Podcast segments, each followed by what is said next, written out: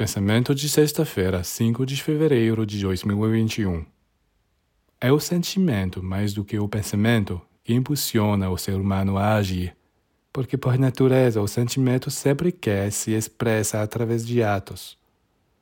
Tomemos um dos exemplos mais comuns da vida cotidiana. Um homem pensa numa mulher. Enquanto não tiver sentimentos por ela, ele a deixa em paz.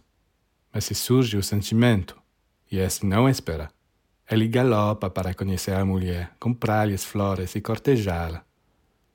Para o pensamento, é difícil influenciar o corpo físico sem passar pelo sentimento. Se você age por puro raciocínio, provavelmente terá motivos muito claros, mas sem que seu coração o empurre para fazê-lo.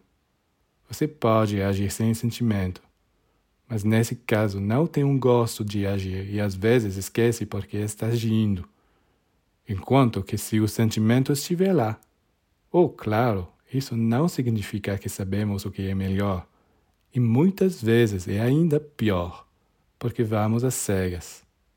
Mas pelo menos sabemos que estamos sendo impelidos a isso.